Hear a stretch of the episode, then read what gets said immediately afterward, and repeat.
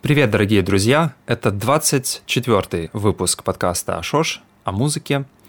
И с вами Олег Шпудейко и без Алексея Шмурака, потому что Лёша сейчас в Одессе на лаборатории Tender Plants.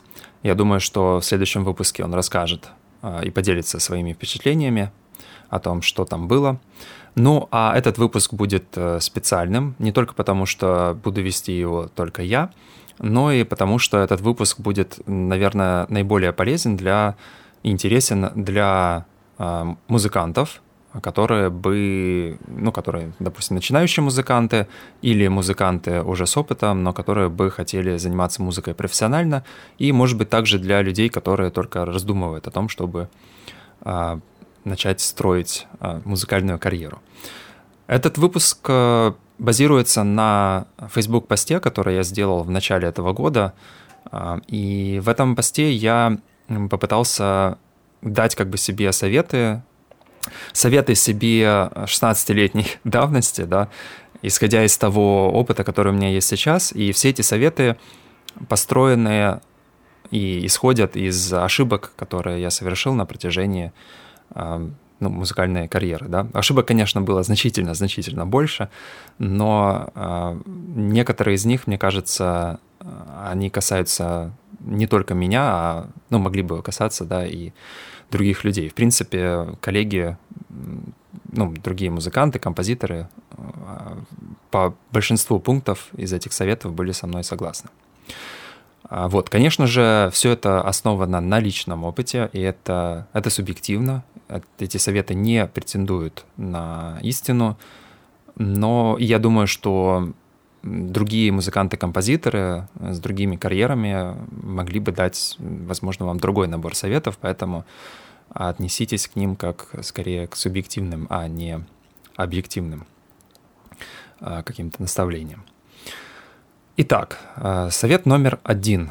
Он э, касается роялти. Что такое роялти? Это, условно говоря, деньги, которые вам выплачивают, когда ваша музыка где-то звучит. То есть это авторские отчисления. Да? То есть если вас, ваша музыка звучит в фильме, допустим, или в рекламе, или в игре, с играми там, конечно, все значительно сложнее, но, допустим, упростим сейчас эту картину то а, каждый раз, когда ваша музыка где-то звучит, кстати, и на живом выступлении тоже, вам начисляются авторские, да, потому что в случае, если вы обладаете права на, правами на эту музыку. Так вот, э, я бы рекомендовал одновременно с первым выходом музыки зарегистрировать ее в э, организации по охране авторских прав. Это Performance Rights Organization, PRO, Э, которые, собственно, занимаются отслеживанием, где вот музыка ваша звучит, и выплатой роялти. Что значит первый выход музыки? Имеется в виду не обязательно релиз, то есть не обязательно это релиз на CD-диске, на виниле или в цифровом формате. Это может быть музыка, написанная для, не знаю, театральной постановки, для фильма, для спектакля какого-нибудь, э, для рекламы, да, то есть это музыка, которая выходит э, в люди и начинает где-то звучать. Соответственно, если она где-то звучит, то правообладатель получает за это какие-то деньги. Ну, это, конечно, э, как я сейчас говорю довольно грубо, я грубо упрощаю, но в большинстве случаев это действительно так и работает. А почему стоит э, зарегистрировать вот так рано, то есть буквально с первым выходом музыки? Потому что я это сделал поздно. Я зарегистрировал СА в PRO, э, кажется, в 2016 году или в конце 2015, и меня попросил это сделать лейбл. То есть до этого я вообще как-то даже ну, и не задумывался об этом. И если бы я зарегистрировался раньше, в самом начале музыкального пути, например, там, в 2004 2023 году, то я бы получил значительно больше просто денег и даже как бы, возможно, в периоды, когда не было каких-то заказов, да, э, то был бы более стабильный доход. И вообще, в целом, я бы рассматривал роялти как вариант пассивного дохода для музыканта.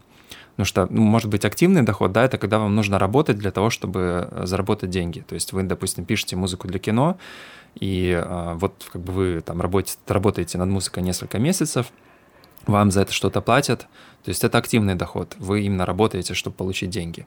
А пассивный доход – это когда деньги к вам приходят, но, вы, но вам не нужно не обязательно для этого работать. Ну вот, к примеру, этот фильм, которому вы написали музыку, да, он потом э, на кинофестивалях его показывают, и вам э, организация за каждый показ этого фильма, организация по охране авторских прав выплачивает роялти какие-то. Ну, понятно, что там за один показ это будут небольшие какие-то деньги, но если показов будет много, то это уже, в общем-то, могут быть и хорошие деньги.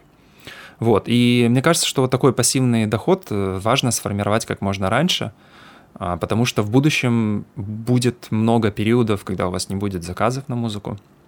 Иногда там, ну, хоть несколько недель, несколько месяцев, надеюсь, что не несколько лет, а, и вот в эти периоды важно получать хотя бы какой-то пассивный доход, и роялти его а, формирует. Какой, собственно, PRO, какую организацию выбрать, они есть э, в каждой стране мира, насколько я знаю. Но сам я состою в британской, она называется PRS, MCPS тоже. А, и, но она доступна и для жителей других стран. То есть э, вы можете зарегистрироваться, не будучи не, ну, да, не будучи жителем Британии. А, там очень удобный интерфейс, у них есть электронная отчетность и система регистрации новых работ. Там также можно отслеживать э, музыку по всему миру. Э, там можно искать невыплаченные роялти, например. Ну, то есть это все, вся эта бюрократия, она переведена в электронный формат, и делать это все там довольно просто. Конечно, можно вступить и в украинскую, например, если вы из Украины. Но я бы, наверное, не рекомендовал, потому что ну, а у них, э, ну, в общем, я мало, мало чего хорошего о них слышал. Может быть, я, конечно, не прав, и, возможно, здесь есть, среди наших слушателей есть тоже люди, которые состоят в украинской ПРО и довольны этим, вот. Но, как бы, да, я, мне больше нравятся а, американские и британские. Американская ASCAP, например, а, у них просто очень удобная вот эта вот именно сама электронная система отслеживания и регистрации новых работ. Следующий, э, следующий пункт а, – это вопрос выпуска музыки на лейбле. Стоит ли выпускать музыку на лейбле? А, такой контроверсийный вопрос. И для того, чтобы понять вообще, что такое сейчас лейбл, нужно немножко отойти назад – да, потому что лейбл еще 20 или 30 лет назад лейблы занимались инвестицией в музыкантов. Раньше было намного тяжелее записать музыку в плане бюджета. То есть вам нужен был бюджет на запись. Вам нужно было снять э, студию, оплатить работу звукорежиссера, звукоинженера, возможно, оплатить работу сессионных музыкантов, э, мастеринга, сведения, вот этого все. Сейчас, конечно же, а, музыку можно записать хоть на телефоне, а, буквально э, в синтезаторе или в каком-то workstation на вашем телефоне или планшете, или просто с помощью а, микрофона, да, в телефоне на iPhone записать альбом. Есть, кстати, вот, возможно, вам это покажется каким-то очень странным, да, но есть альбомы, которые довольно успешные, которые были записаны на iPhone. Альбомы акустической музыки, гитара и вокал. Вот.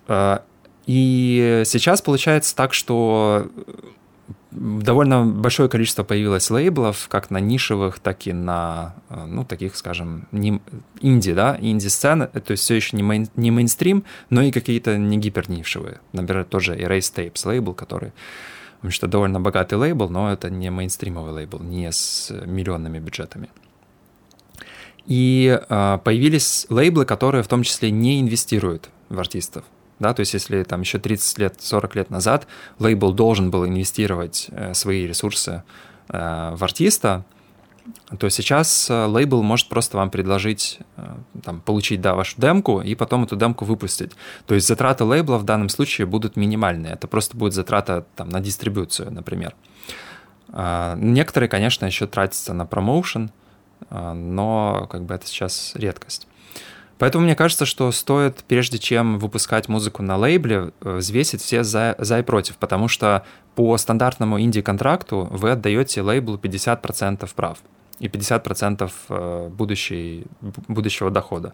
Причем по умолчанию этот контракт э, дает вам ваши 50% с прибыли только после того, как лейбл э, полностью покроет свои затраты на, ну, на вас, да, свои, свои инвестиции. Чего, кстати, лейбл может и, и не сделать, и в результате вы денег никаких не получите. А, поэтому стоит подумать, э, действительно ли вы хотите отдать свои 50%, то есть стоит ли инвестиция лейбла половины прибыли вашей в будущем. Иногда это действительно может того стоить, потому что есть лейблы, которые, ну, допустим, хорошо, они не покрывают запись в студии, да, они не инвестируют на таком этапе, но они, допустим, могут а, вам дать доступ к очень широкой аудитории, допустим, у, у лейбла крупная аудитория, там э, сотни тысяч человек, или, например, лейбл в дружественных отношениях с какой-то пиар-компанией, и а, он заказывает у них регулярные а, профессиональные промо-компании. А, кстати, о важности промо-компании поговорим чуть-чуть позже, потому что это тоже на самом деле сейчас очень важно.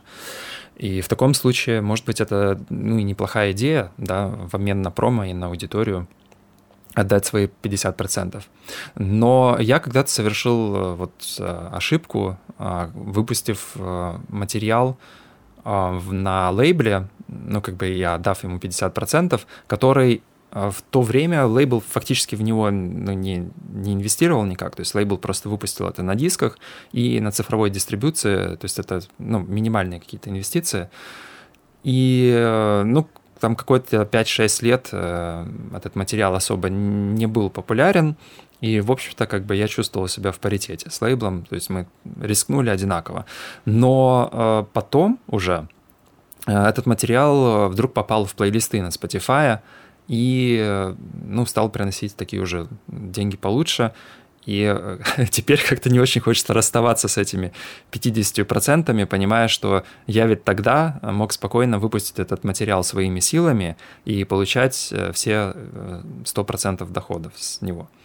Вот. Ну, кроме того, еще некоторые лейблы могут э, получать издательские права да, на вашу музыку, и тогда вам, допустим, если вашу музыку захотят использовать где-то там в кино, например, то нужно будет э, каждый раз обращаться к лейблу, то есть чтобы лейбл занимался переговорами и, ну, в общем, и получал, да, какой-то процент даже с э, лицензирования этой музыки, например, в кино.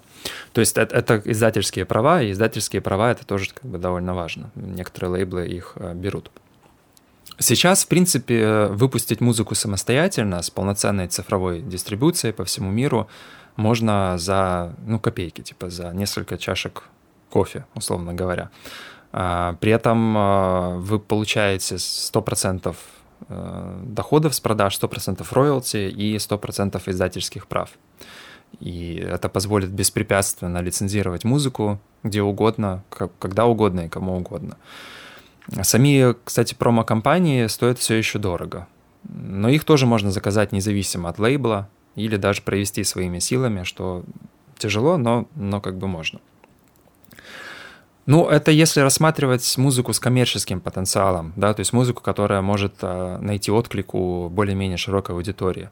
Но если вы пишете, например, э, ну, какую-нибудь гипернишевую музыку, вроде какой-то экспериментальной электроники, да, или какого-нибудь дрон-эмбиента, которая не рассчитана на широкую аудиторию, а на такой как бы узкий круг э, эзотерических ценителей такой музыки, то э, там история может быть уже как бы другая. То есть э, многие лейблы, которые работают в этих нишах, они вообще, в принципе, не рассчитывают на какую-то серьезную прибыль, а некоторые работают даже в убыток.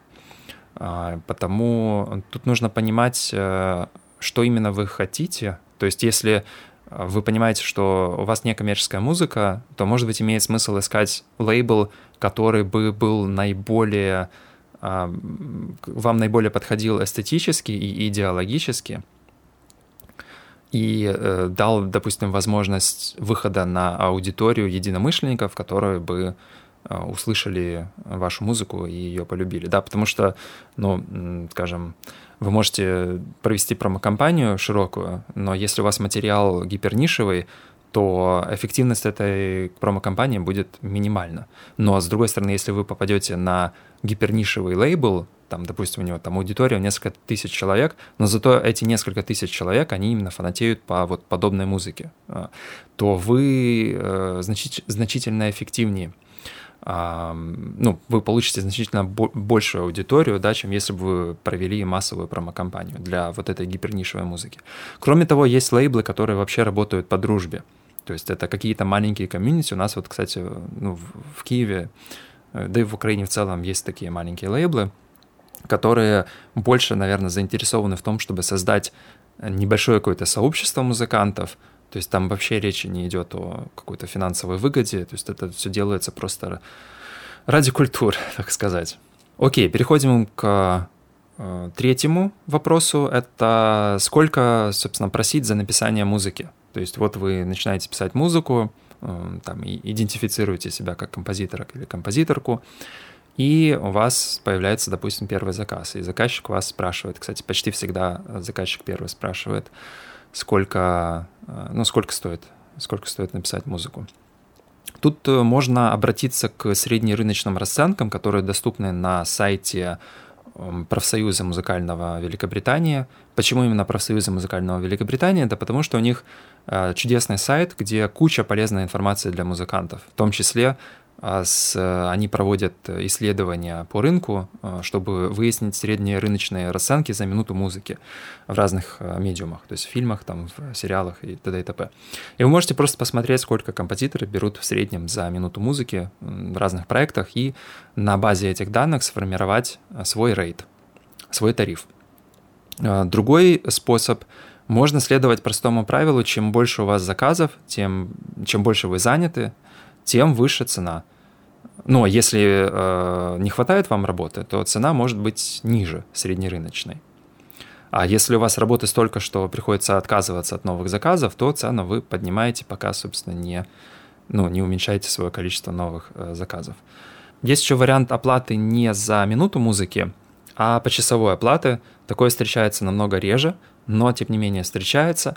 И если вы формируете почасовую оплату, то будет правильно, ну и вообще полезно, в общем-то, рассчитать накладные расходы. Что это такое? Это э, те расходы, э, которые у вас уходят просто на производство музыки. То есть, к примеру, это бюджет вашей студии, да, сколько у вас железа разного студии или там компьютера, э, программного обеспечения, допустим, вы как бы это все складываете – Помимо этого, это может быть аренда, стоимость аренды помещения. Э, даже если вы там, у вас есть своя квартира, где у вас маленькая студия, то все равно можно включить, допустим, ту же коммуналку в стоимость аренды.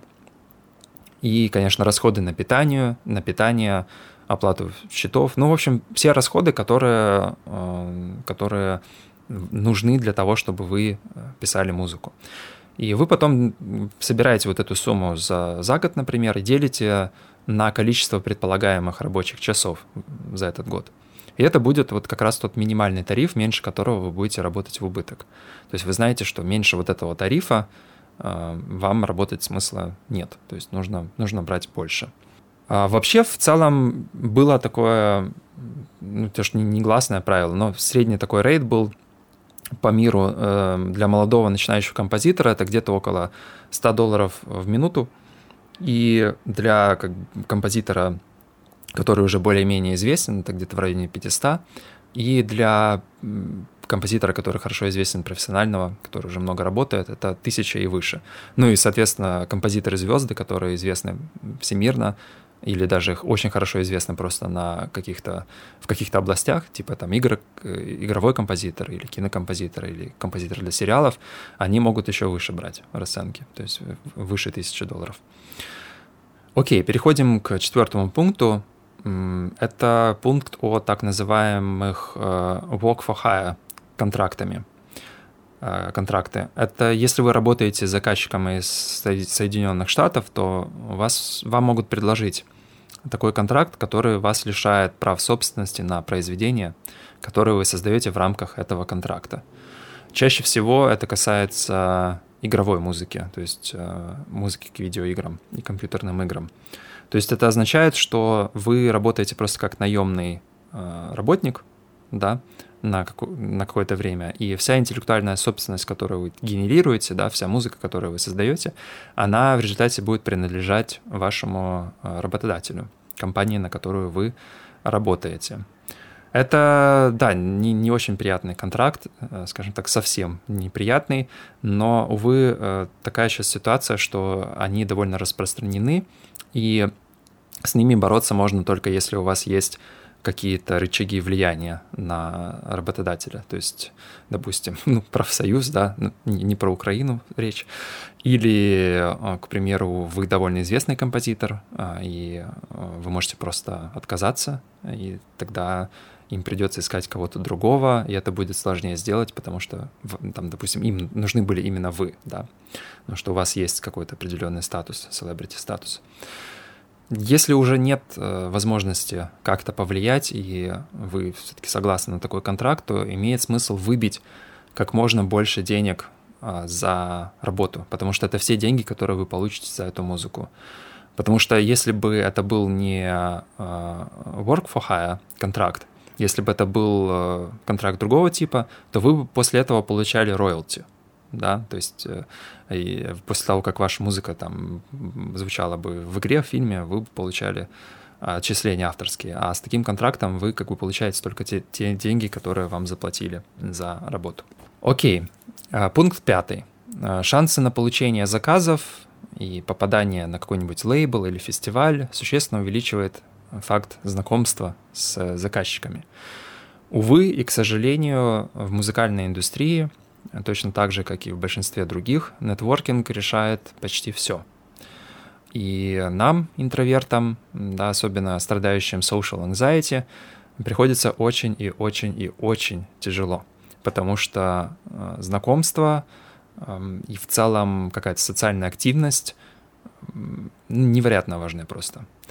В большинстве случаев заказчик будет обращаться к одному из хорошо знакомых артистов, а не к тому, кто, ну, может быть, даже и лучше напишет музыку. Это связано с тем, что, ну, не потому, что там заказчик какой-то плохой, да, или не хочет искать, а потому что очень часто в проектах, в которых нужна музыка, просто нет времени на длительные поиски идеального композитора.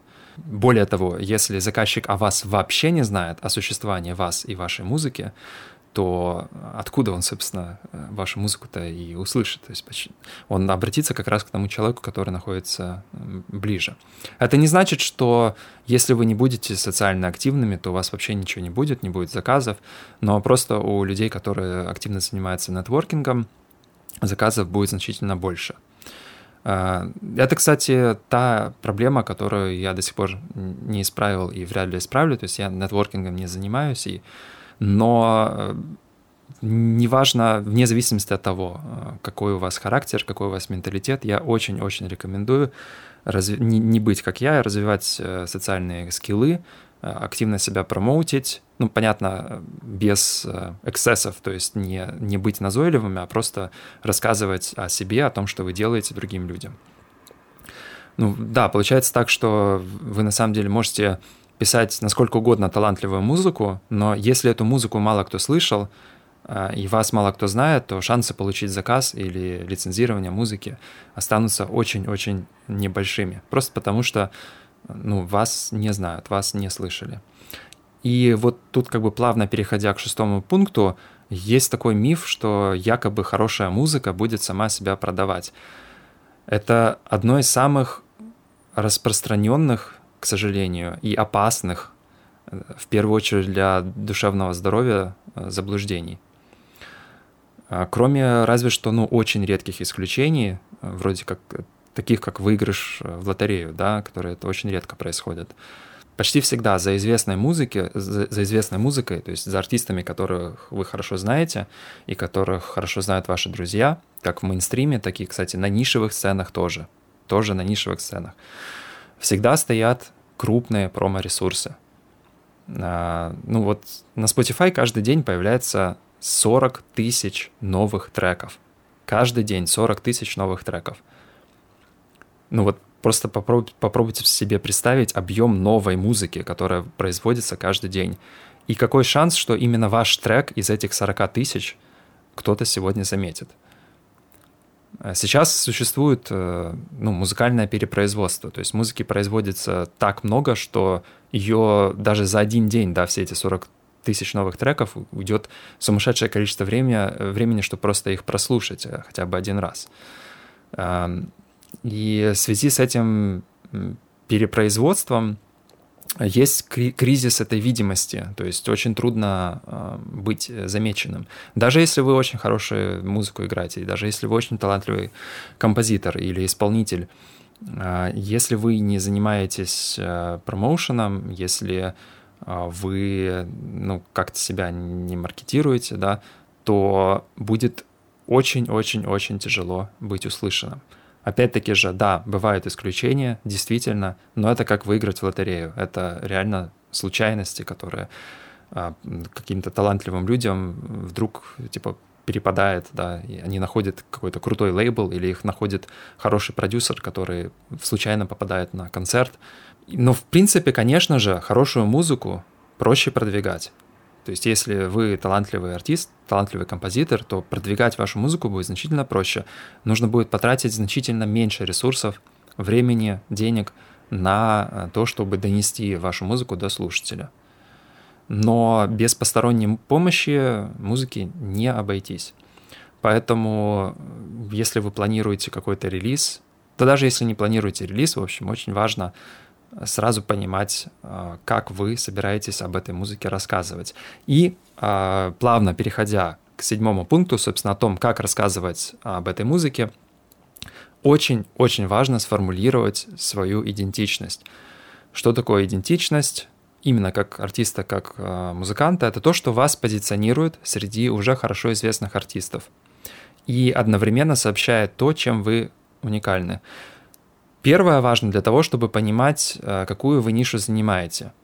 Потому что люди обычно знают, да, вот этих хорошо известных артистов, они хорошо известны, то есть люди их хорошо знают, и таким образом люди могут вас быстро эм, найти, да, ваше, ваше положение. Э, то есть вот вы там, допустим, играете музыку что-то вроде там Брайана Ина, да, между Брайаном Ина там и, не знаю, Джимми Хендриксом. Какая-то странная, конечно, странная комбинация, но тем не менее, да, это два артиста, которые хорошо известны, и вас будет проще просто понять, что вы делаете. А второе важно для того, чтобы понимать, чем вы отличаетесь, то есть в чем ваша фишка, а чем вы отличаетесь от других э, артистов и почему э, вы делаете то, что вы делаете. А и почему то, что вы делаете, не делает никто другой. То есть почему именно вот вы, вы это вы. Ну и как бы просто вот даже на встречах каких-то или ну да, на встречах с заказчиком, допустим, чтобы вы не бормотали там что-то непонятное, вроде там техно или ambient, или что еще хуже, самый, самый, наверное, печальный, печальное утверждение, которое я э, многократно повторял, э, моя музыка вне жанра. Это вообще ни о чем не говорит, потому что ну вот реально, вот э, подумайте, вы знакомитесь с человеком, которым вы, о котором вы ничего не знаете, и человек спрашивает, и который о вас ничего не знает. Человек спрашивает, хочет узнать, какую музыку вы играете. А, и вы говорите, моя музыка вне жанра. Это не говорит вообще ни о чем это никак не, не сообщает ничего о вас как о композиторе, не о, о вашем языке музыкальном, не о том, что, что вас вдохновляет, не о том, как вас найти в музыкальной индустрии, да, в, на кого, возможно, вы похожи, на кого не похожи, что, что вас отличает. Это самое ужасное, наверное, что вы можете сказать. А вообще, Э, если с, э, с формированием этой идентичности возникают трудности, и это совершенно нормально, потому что это ну, непростая задача, и ваша идентичность, скорее всего, будет многократно меняться. Это совершенно нормально и, наоборот, даже хорошо, потому что если она не меняется, то, ну, наверное, вы... ну, в общем, что-то, что-то не так, да? Вот, то можно использовать простую формулу, э, которая, которую я услышал от, из курса Беркли, по музыкальному бизнесу, который звучит так, что вы можете представить себя на пересечении двух известных артистов А и Б с уникальным дифференциатором, который делает вас вами. Зачем как бы это нужно? Для людей, с которыми вы потенциально можете сотрудничать, то ваша музыка не всегда будет первой точкой контакта. То есть они не всегда будут знать, э, что именно вы играете. И часто это бывает просто обычный разговор. Да, это может быть э, контакт может быть через пресс-кит, биографию или даже веб-сайт. Э, и может быть рецензия, например. И очень важно уметь ясно, кратко, ярко рассказать о том, чем именно вы занимаетесь, и в подобных ситуациях это умение просто незаменимо. И вот это вот описание идентичности, кстати, можно использовать в начале своей биографии. Саму биографию лучше всего строить вокруг самых ярких фактов карьеры, и желательно использовать как можно больше цитат. А если ярких фактов и цитат нет, что совершенно нормально, особенно в начале музыкальной карьеры, то можно написать о художественном видении и художественных целях – если это ну, достаточно хорошо сделать, то это тоже может работать э, эффективно. И э, переходим к последнему пункту. Ну, последнему, последнему пункту здесь, но, конечно же, это не последний вообще совет, который можно дать э, музыкантам. Это необходимость э, готового пресс-пакета. Э, пресс-пакет — это набор документов, это фотографии, это ваша биография, это список работ, который э, должен быть доступен для прессы, для э, фестивалей, э, возможно, даже для ваших каких-то партнеров, э, коллег. Что он должен содержать? Это несколько качественных фотографий в большом разрешении, на которые у вас обязательно есть права. То есть просто использовать фотографию с какого-то выступления, если ее сделал неизвестный вам фотограф, без разрешения нельзя. Потому что если какой-то ресурс, э, ну, какой-нибудь, допустим, журнал, онлайн, не онлайн, перепечатают эту фотографию без разрешения, то будет много проблем. И у вас в том числе. А, то есть э, фотографии, на фотографии должны быть права. То есть либо вы должны договориться просто с фотографом, который сделает фотографию, либо сделать самостоятельно, либо попросить друзей, а, ну, может быть, у вас друзья увлекаются фотографией, например, да, сделать фотографии, которые вы потом сможете использовать в публикациях. А, ну да, то есть если у вас нет бюджета на фотосессию, можно спокойно договориться просто с друзьями-фотографами. Следующий документ — это ваша биография, да, Э, после этого CV или портфолио. Ну, CV и биографию можно на самом деле включить в один документ. То есть биография рассказывает о вашем жизненном пути, там что и о вашем видении. А CV, по сути, по сути это э, список э, ваших работ, ну или там, допустим, каких-то резиденций, в которых вы принимали участие. А, также ссылки на музыку не сами треки. То есть не высылайте, если вас только не просят об этом специально, не высылайте в имейлах сами треки. Почти всегда, в 90% случаев, просят ссылки на SoundCloud или Bandcamp, или если вы же не хотите э, демку размещать э, на SoundCloud и Bandcamp, вы можете разместить там на Google Drive, например, и сделать просто ссылку на папку. И э, последний документ — это технический райдер — это в случае, если вы высылаете пакет букеру или организатору. Технический райдер — это техника, которая необходима для того, чтобы вы выступили вживую. А, его а, проще всего для начинающего артиста составить на примере технических райдеров других артистов, потому что Вообще, на самом деле, технический райдер, он постоянно обновляется, и он обновляется с учетом негативных выступлений, да, с, с, с учетом вот этого печального опыта, провальных каких-то или выступлений с организационными проблемами, и каждый раз э, райдер апдейтится для того, чтобы обновляется, да, для того, чтобы э, минимизировать а, количество проблем, связанных с техникой и с организацией.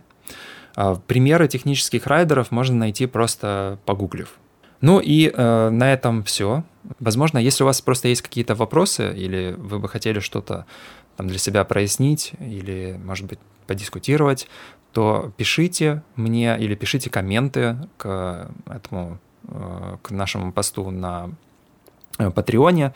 А, в, на Анкоре, если вы слушаете наш, наш подкаст на Анкоре, вы можете писать э, голосовые сообщения, записывать, и мы потом эти голосовые сообщения можем включать в наши следующие подкасты, то есть отвечать таким образом на ваши вопросы. Можете просто написать мне на Facebook или там, Instagram, в общем, где, где вам удобно.